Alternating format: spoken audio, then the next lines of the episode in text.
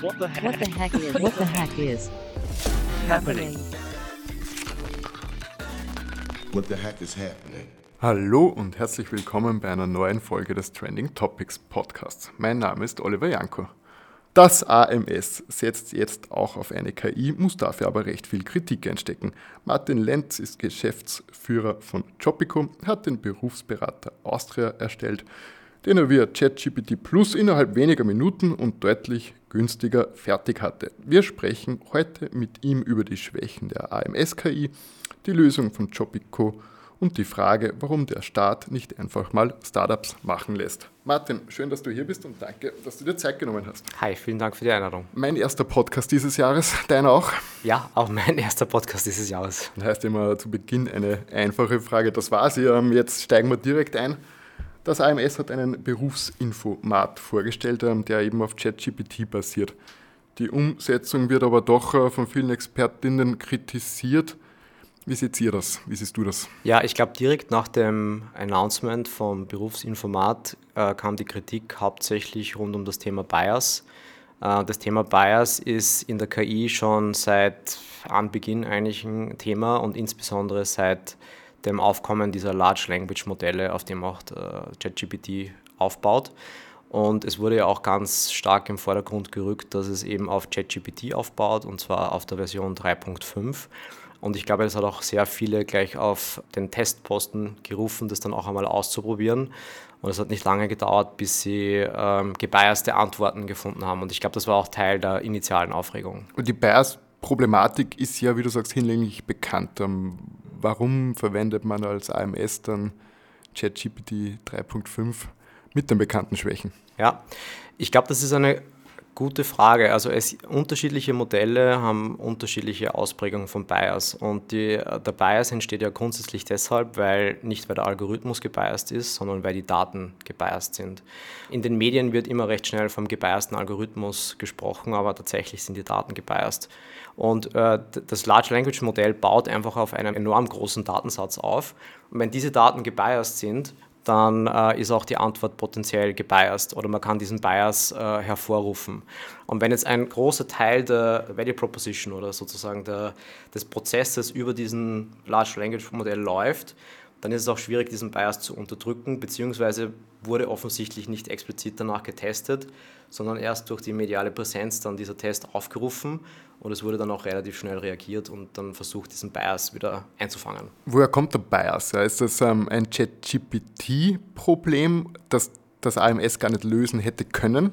Oder ist es der Datensatz, den das AMS dann in, den, in das Language Model einspielt? Also wir kennen jetzt natürlich die Architektur nicht im Detail, aber normalerweise liegt der Bias im Large Language Modell, weil das Large Language Modell ist jetzt per se nicht optimiert nur für die Karriereberatung.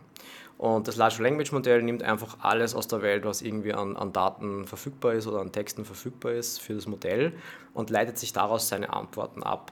Und das war ja eigentlich auch grundsätzlich die Idee des AMS, sozusagen auch seine eigenen, ähm, seinen eigenen Content mit, mit einzubinden, nämlich zum Beispiel das Berufsinformationssystem oder das Berufslexikon oder verschiedene Berufsberater und dann auch zu versuchen, diese Antworten damit zu kombinieren. Nur wenn äh, das Large Language Modell auch eingesetzt wird, um sozusagen rauszufinden, was denn eigentlich zusammengehört oder um die Antwort zu formulieren, dann kann in der initialen Antwort, auch auf, abhängig von der Frage, einmal dieser Bias entstehen. Das Berufslexikon oder das Berufsinformationssystem des AMS, das sind ja wirklich komplett genderneutral formulierte Texte, die man auch auf der Website normal suchen kann. Ich habe den Berufsinformaten so verstanden, dass es einfach eine, eine andere Art des Einstiegs ist für die, für die Suchenden, dass man nämlich wie mit einer Person mit, dieser, mit, dieser Chat, mit diesem Chatbot sprechen kann und dass die dann auch in der Art der Antworten auch antwortet wie eine Person. Das Berufslexikon antwortet jetzt nicht wie eine Person, ja, das könnte sich jetzt vielleicht ein bisschen trocken lesen, aber das ist inhaltlich natürlich nicht biased. Aber wenn sozusagen die, die gebiasten Daten verwendet werden, bis man sozusagen zu dieser Lösung kommt, dann kann natürlich auch der, der Bias entstehen. Und das ist im Konkreten entstanden. Da gab es diese Prompts mit, ich bin 18 Jahre äh, weiblich und habe die Matura und es kamen andere Antworten. Aber die Frage war eben so generisch, dass das Berufsinformationssystem oder die Berufstaxonomie vom AMS keine Antwort geben hätte können, welcher Beruf passt, weil es war ja eine allgemeine Frage. Das heißt, es wird komplett auf das Large Language Modell zurückgegriffen. Gerade da gab es ja dann auch Stimmen, die gesagt haben, naja, was soll die KI anderes raushauen? Ja, ähm, ich glaube, es war der Einzelhandel. Es gibt ähm, deutlich mehr Frauen im Einzelhandel als Männer. Also ist es für die KI nur logisch, wenn man so will, ähm, dass sie dann quasi die weibliche Anfrage, wenn man so will, in den Einzelhandel schickt und die männliche Anfrage dann eher nicht, weil es ja äh, für die KI auch oder prinzipiell auch ein bisschen die Realität abbildet. Genau, also ich glaube, es gibt kein Large Language Modell, was nicht in irgendeiner Form einen Bias hat. Und es gibt ja auch Bias, der positiv ist. Also man kann ja auch, wenn man zum Beispiel ein gewisses äh, Segment, wenn man ein gewisses Segment fördern will, dann muss man auch in die Richtung einen positiven Bias. Äh, also in jedem, in jedem Recommender-System ist, ist, ist in irgendeiner Form ein Bias drin. Aber politisch und demokratisch will man halt einen gewissen Bias verhindern. Man will zum Beispiel verhindern, dass, oder man will erreichen, dass äh, Männer, Frauen oder welches Gender auch immer alle die gleichen, den gleichen Zugang zum Arbeitsmarkt haben. Und das war, glaube ich, die Basis der Kritik, weil nämlich äh, ein relativ wichtiger, wertschöpfender Prozess dann quasi in den Chatbot äh, gegeben wurde. Und diese Large Language Modelle an sich alle gebiased sind. Also man kann dann reagieren darauf, indem man Regeln einbaut, indem man Pre-Processing oder Post-Processing einbaut. Aber man kann den Bias aus, dem, aus den Daten nicht wirklich rausnehmen. Man müsste sich dann wieder auf die reinen AMS-Daten fokussieren, aber dann, dann verliert man diesen, diesen netten Effekt dieser, dieser Interaktion, die ja sehr menschlich rüberkommt vom, vom Chatbot. Mal ganz allgemein gefragt, ähm, braucht das AMS dann überhaupt eine KI? Ähm, was wäre denn die ursprüngliche Idee gewesen und ähm, ja. Ja, Wie hätte es ausschauen sollen? Zwei, zwei Gedanken dazu. Also ich glaube ganz stark, dass auch das AMS KI braucht. Ähm, wir haben ja auch im, im Herbst einen Blogartikel zum Thema Kompetenzmatching gemacht, wo wir eigentlich umgekehrt gesagt haben, ja, schade, dass das AMS noch kein KI verwendet. Aber es geht ja nicht nur beim AMS, also es geht ja nicht nur ums AMS, sondern es geht allgemein um, auch um die öffentliche Verwaltung. Ich glaube, dass man mit KI sehr viele, sehr viele Dinge auch automatisieren kann, die vielleicht nur administrative Prozesse sind, dass dann eben auch Wertschöpfung frei wird im Unternehmen. Und das war ja auch in der Pressekonferenz ganz stark im Vordergrund. Das ist dann, glaube ich, ein bisschen untergegangen, dass man jetzt, dass man jetzt will, dass, die, dass dieser Chatbot eigentlich die Mitarbeiterinnen und Mitarbeiter vom AMS entlastet und sie dann für mehr Detailberatung die Zeit haben. Die Frage muss man sich aber auch stellen, okay, was ist, wenn aus der Beratung mit dem Chatbot rauskommt, ja, ich werde jetzt genau, ich soll, sollte jetzt vielleicht den Beruf machen, das war gebiased und die Person geht überhaupt nicht mehr zum AMS. Also ich glaube, die, die Kontrolle darüber, äh, was dann der Outcome dieser Berufsberatung ist, äh, das ist natürlich kritisch. Und jetzt kommt die zweite Frage, ja, soll man es dann machen? Und ich glaube, das ist einmal grundsätzlich eine Frage, die man, die man auch auf der politischen Ebene klären muss. Also einerseits gibt es zum Beispiel den AI Act, der in der EU letztes Jahr ähm, announced wurde. Und da ist zum Beispiel alles, um das, da gibt es gewisse Risikoklassen. Und das Thema Recruiting und Personal ist in der höchsten, also ist Hochrisikoklasse weil man auch da schon gewusst hat, alles, was quasi in Berufswahl, Berufsentscheidung geht oder, oder Akzeptanz von äh, Analyse von Lebensläufen, das ist einfach sehr riskant, da muss man strengere Regeln anwenden. Also es ist jetzt nichts Neues, dass das alles, was ums Personal ähm, und, und Personalentwicklung geht, fällt dann auch im AI-Act unter dieses Hochrisiko. Wir müssen uns aber mit der Realität auseinandersetzen. Irgendwann wird jeder vielleicht ChatGPT oder BARD oder whatsoever nützen, genauso wie man Google nützt und sich vielleicht, vielleicht mit der Berufssuche starten. Also wenn das jetzt das AMS nicht macht, dann macht es der, der Schüler, die Schülerin zu Hause. Und dann muss ich sagen, habe ich als Institution schon die Verantwortung zu sagen, okay, dann bin ich halt die Institution, die den Zugang über das Tool, was jeder verwendet, baut aber ich stelle auch sicher, dass dann so Regeln drin sind, dass die Antworten möglichst nicht biased sind. Und von, aus, aus, der Perspektive finde ich schon äh, relevant, dass sich auch das AMS mit diesem Thema auseinandersetzt, weil es könnte dann der möglichst unbiased Gateway zu ChatGPT oder zu diesen Modellen sein. Man weiß halt nicht, ob es ob es vielleicht vom Konzept her grundsätzlich nie umgehbar ist. Also man weiß nicht, ob man es final lösen kann weil du wirst diesen Bias einfach nie zu 100% rauskommen und die Modelle wären so komplex, du müsstest unendlich viel testen, die werden auch ständig erneuert, also schauen wir mal, was der Chatbot in drei Monaten sagt, wenn dann wieder irgendein Update im Modell kommt. Ähm, du musst es auch permanent testen, also du kannst dich nicht darauf verlassen. Und ich glaube, dass auch OpenAI dahingehend sich noch überlegen muss, wie sie die Sicherheit bei Institutionen schafft, dass man, wenn man ein Modell hat, wenn man das getestet hat, dass das dann auch deterministisch ist, also dass das immer so funktioniert, wie ich es einmal getestet habe. Also da wird sich noch extrem viel tun in dem, in dem Bereich. Ein anderer Punkt in der Vorbereitung, ich habe dann doch mit ein paar Expertinnen gesprochen, auch einen Artikel gelesen, ähm, ähnlich komplex ähm, wie, wie die Fragestellung, ob man es dann braucht und warum es dann so funktioniert, wie es funktionieren soll, war auch ein bisschen das Thema der Finanzierung. Ähm, ich habe verschiedene Meinungen gehört. Ähm, es hat genug geben, Personen geben, die gesagt haben, na, die 300.000 sind gerechtfertigt, weil, eh, wie du jetzt gerade erzählt hast, es gibt im Hintergrund sehr viel mehr zu richten und zu tun, als das, was man dann quasi am, am Frontend sieht. Es hat aber auch äh, Menschen gegeben, die gesagt haben, 300.000 Euro dafür ist ähm, äh, absurd. Ja. Wie siehst du das? Passt das Verhältnis? Ja, ist eine sehr, politische, sehr politisch aufgeladene Frage, weil äh, man muss sich auch anschauen, wer, wer, wer gibt welche Antwort. Also die, diejenigen, die jetzt in, in dem Bereich vielleicht tätig sind, die werden natürlich tendenziell eher sagen, ja, es ist, natürlich teuer. Andere werden sagen, ja, das kostet irgendwie gar nichts. Ich glaube, dass wir das jetzt de facto kostenlos gemacht haben, das soll ja jetzt nicht heißen, dass das keine Kosten verursacht oder dass es keine Kosten hat, sondern es stellt, stellt einmal grundsätzlich auch in Frage, okay, es gibt ein neues Modell von GPT und nach einer Stunde war unser, war unser Bot weniger biased als der vom AMS. Und in den AMS-Bot sind 300.000 Euro reingegangen.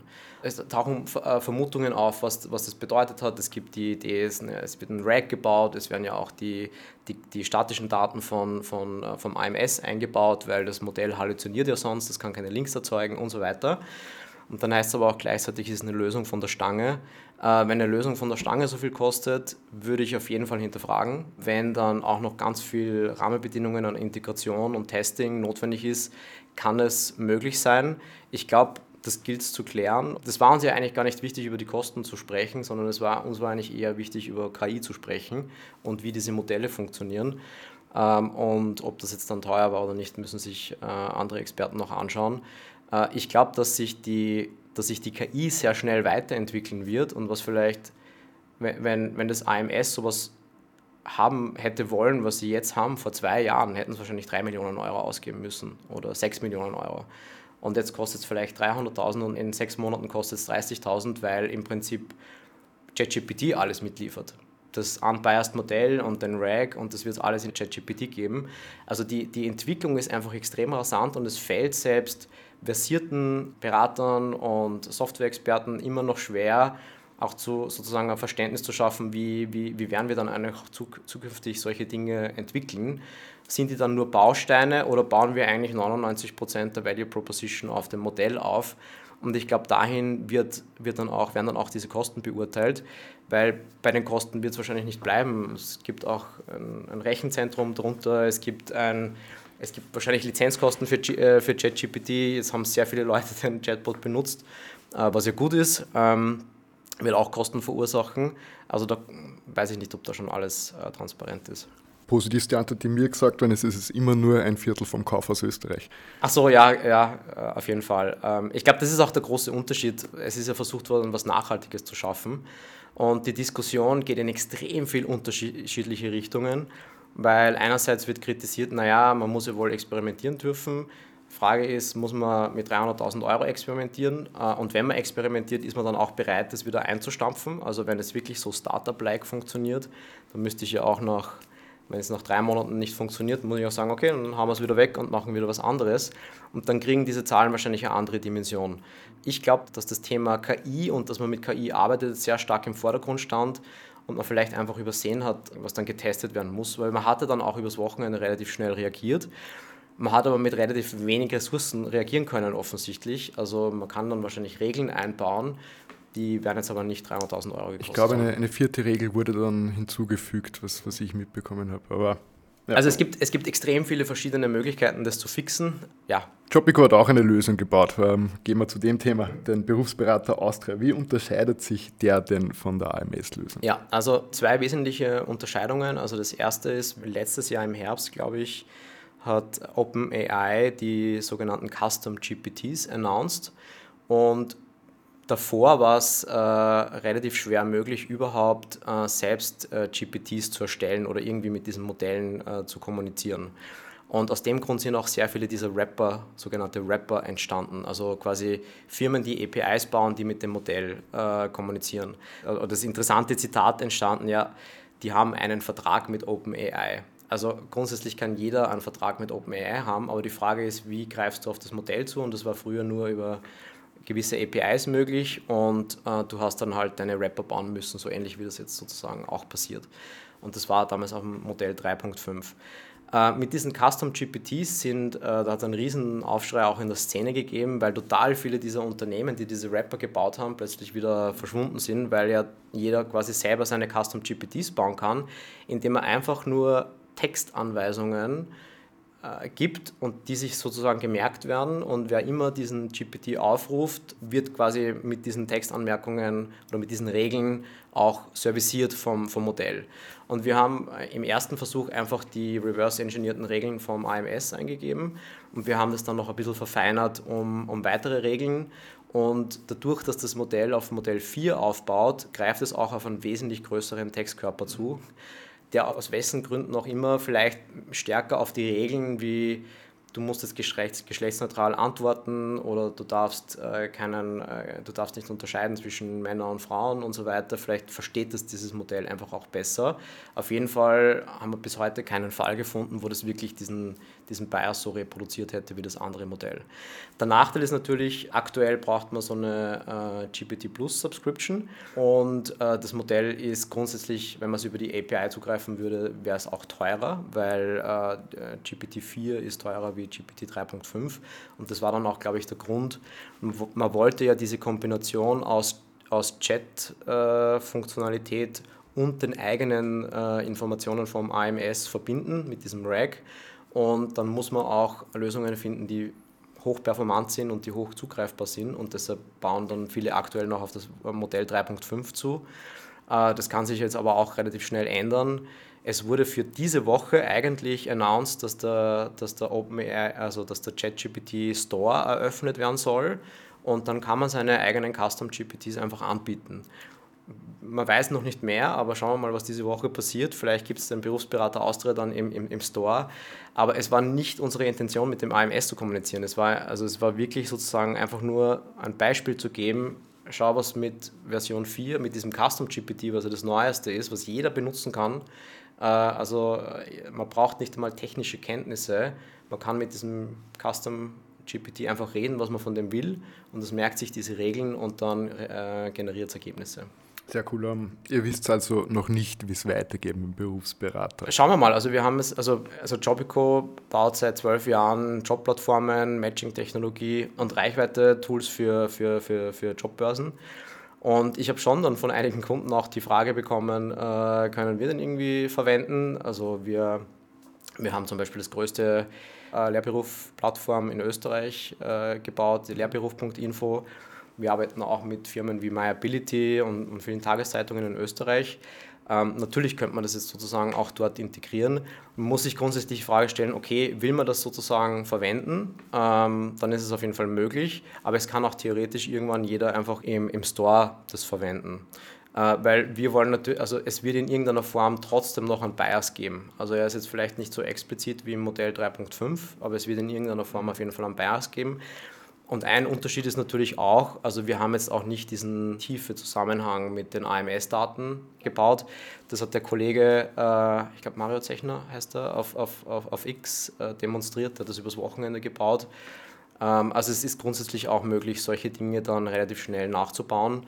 Man weiß, wie gesagt, nicht, wo jetzt wirklich der Aufwand hingeflossen ist. Also das ähm, mag ich jetzt auch nicht beurteilen. Ähm, aber das bringt mich noch zu einer ganz netten Überleitung. Mein Kollege, der Jakob, hat ähm, einen Kommentar geschrieben und hat darin gefordert, die Startups mal ranzulassen. Jetzt ja. bist ja du doch schon paar Jährchen in der Branche. Ähm, ich zitiere kurz, ähm, er hat geschrieben, es gibt eine Geschichte, die wiederholt sich mit unschöner, in Klammer, Regelmäßigkeit in diesem Lande. Eine große Organisation, in diesem Fall das AMS, setzt voll auf Digitalisierung, engagiert eine Agentur, launcht einen neuen Service und dann kommt der Shitstorm, weil die Sache dann erstens doch nicht so toll funktioniert wie gedacht oder angekündigt und zweitens sich viel über die hohen Kosten des wirklich toll funktionierenden Service wundern.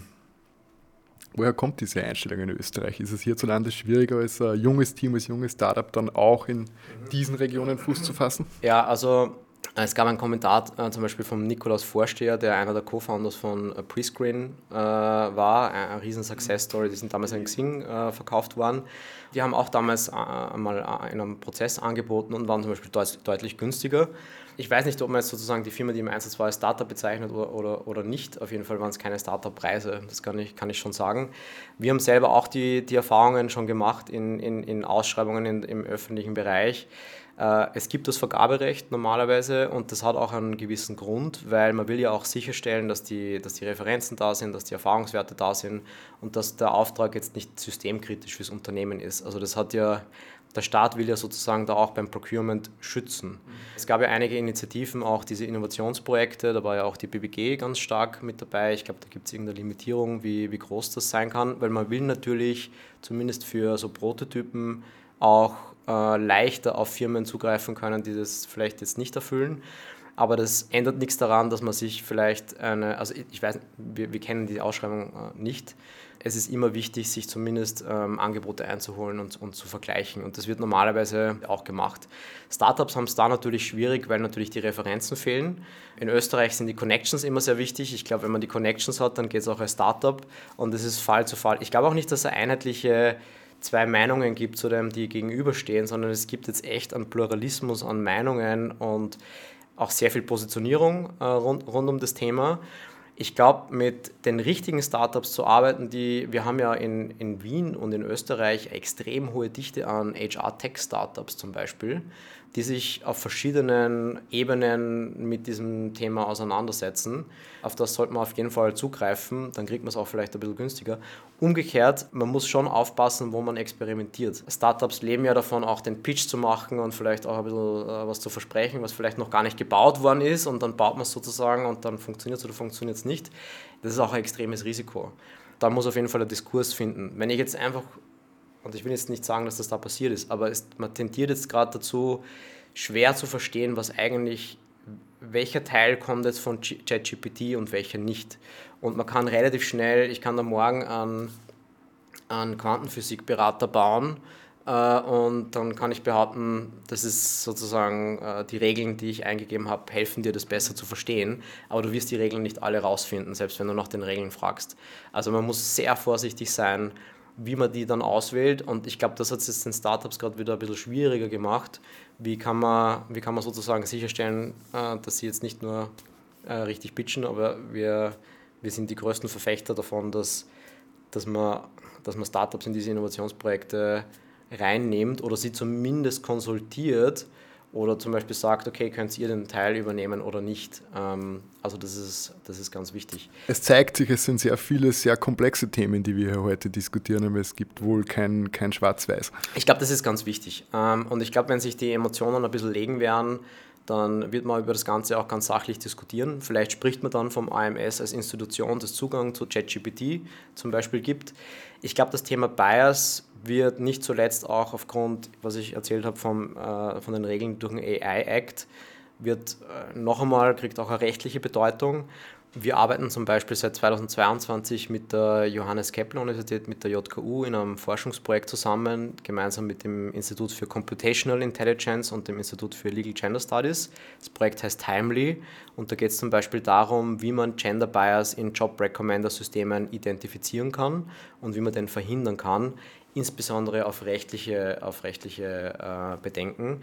Das heißt, das Thema ist schon relativ lang bekannt. Das war schon vor dem Aufkommen von ChatGPT oder vor dem medialen Aufkommen von ChatGPT letztes Jahr äh, ein wichtiges Thema. Und äh, auch da ist die Meinung, dass man, dass grundsätzlich äh, Large Language Modelle noch sehr kritisch zu hinterfragen sind, was, äh, was Themen betrifft oder Prozesse betrifft, wo der Bias dann äh, eine große Rolle spielen kann. Und wie gesagt, das ist auch eine politische und gesellschaftliche Entscheidung, wo man den Bias zulässt und wo nicht und wo Bias vorkommen kann und wo nicht.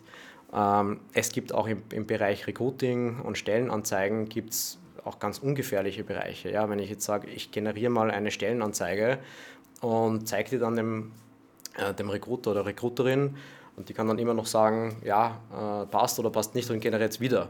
Aber da wird dann sozusagen keine, keine Entscheidung daraus getroffen oder eine Lebensentscheidung abgeleitet. Und es wird in den nächsten Jahren noch einen massiven Diskurs darüber geben. Und ich kann ähm, wirklich nur einladen, auch mit den Forsch also mit jenen zu sprechen, die sich mit diesem Thema Bias schon auseinandergesetzt haben in der KI. Da gibt es vor allem sehr viele an der, an der JKU, aber es gibt auch ganz viele Institute und, und, und Vereine in Österreich, die sich damit auseinandersetzen. Also von der Barrierefreiheit bis zur äh, Gender Diversity gibt es mittlerweile sehr viele, die sich damit befassen. Dann haben wir noch äh, viele Gäste, die wir zu uns einladen können. Wunderbar. Sehr cool. Ähm, war, wenn auch komplex, sehr, sehr spannend. Ähm, danke dir, Martin. Danke unseren Zuhörerinnen und Zuhörern fürs Dabeisein. Und ähm, bis zum nächsten Mal. Vielen Dank für die Einladung. Danke dir.